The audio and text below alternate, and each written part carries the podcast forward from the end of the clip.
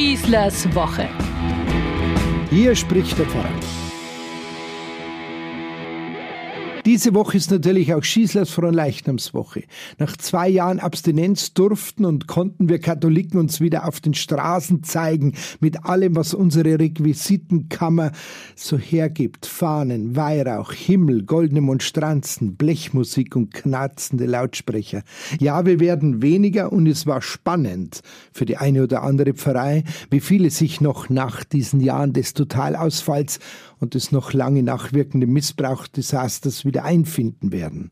Zumindest beim Oktoberfest dieses Jahr gibt es kein Problem. Die Festwirte melden jetzt schon volle Auslastung. Der Hunger nach der gemeinsamen Feier ist riesig. Hier stand mir vor kurzem einer von ihnen.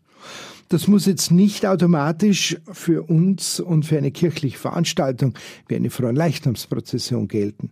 Schon der letzte Katholikentag in Stuttgart war so mager besucht wie noch nie in seiner Geschichte. Wir dürfen uns daher nicht wundern, wenn die Herde der dem Allerheiligsten nachfolgenden Jünger und Jüngerinnengruppe hier und dort deutlich geringer ausgefallen ist. Ja, die kleine Herde, da ist sie schon wieder. Allein der Ausdruck sollte uns Mahnung sein, dass wir uns nicht immer wieder in die Zählbarkeit einer Glaubensgemeinschaft hinein verlieren, als wenn uns das ausmachen würde. Da hört man dann schon fast verzweifelt die aufmunternden Redewendungen leicht frustrierter Hirten und Oberhirten, dass ja zumindest diese hier versammelte Menge doch schon sehr, sehr viel sei und niemals unterbewertet werden dürfte. Deutlich aber spürt man die vorgetragene Hilflosigkeit, die kein Rezept mehr dafür kennt, dieses berühmte Opiso Mu, diesen Hinter mich Ruf eines Jesus von Nazareth selber auszustoßen. Da will keiner oder zumindest immer weniger mehr dahinter sein. Andere verlieren sich in sturen apologetisch-dogmatischen Trotz, der aus einer Glaubensprozession eine gesellschaftliche Trotzdem-Demonstration macht. Im Sinne von, hier kommen wir mit der wahren Lehre in der Hand. Keine bloßen Stück Brot, wo denkt ihr hin?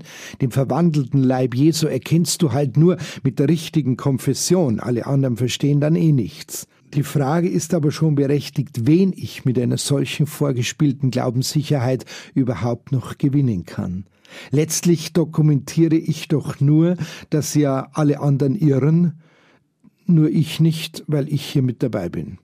Weil du irrst, kann ich nur recht haben? So jedenfalls habe ich meinen Verkündigungsdienst nie verstanden. Dabei ist es doch genau dieses kleine Stück Brot, das mich verstehen lässt, was wir hier eigentlich veranstalten, nämlich nichts anderes als einen Freiheitsmarsch, wie der eines Volkes Israel heraus aus der Sklaverei in Ägypten. Sowohl die Pessachfeier wie der Wüstenzug der Israeliten, in dessen Tradition ein Jesus von Nazareth aufgewachsen ist. Sie kennen beide ein besonderes Brot als Sinnträger und Botschafter der Freiheit. Es geht beide Male um Aufbruch und darum, diesen jetzt mit seinem Befreier Gott auch wirklich zu wagen. Dieser Gott zeigt seine tägliche Sorge für sein Volk. Schon damals durch das Manna in der Wüste und wie im Pessach wählt auch Jesus der Nazarener das Brot als ein ganz besonderes Deutemedium für die Freiheit und für den Aufbruch aus der Sklaverei der Unfreiheit. Klar, wir sind nicht mehr in Ägypten und die meisten von uns irgendwie Anhänger einer monotheistischen Religion, und doch haben wir viel Götterei zuhauf bei uns.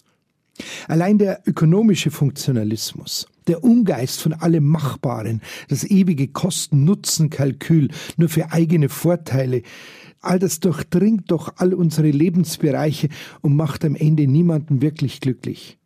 Wir werden von so vielen modernen Göttern beherrscht, die uns Menschen gesichts- und subjektlos machen.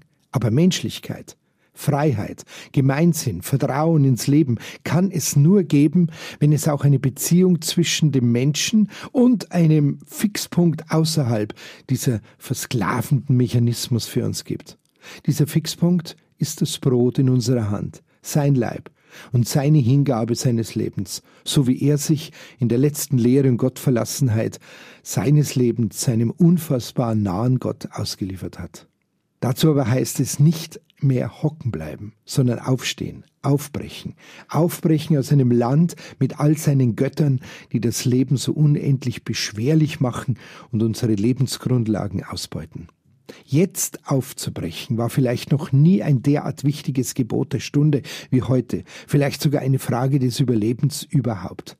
Befreiend aber kann das alles nur sein, wenn es für den Menschen ein wirkliches Gegenüber gibt, das nicht nur funktioniert, sondern Grundlage und Ziel in einem ist, ein einzigartiges Du. Und nur das will dieses kleine Stück Brot, das wir aus dem Abendmahlsaal Jesu mitgenommen haben, auf die Straße bezeichnen. Und deshalb gibt's diesen festlichen Prangertag, wie wir ihn in Bayern so schön bezeichnen, und unsere Prozessionen.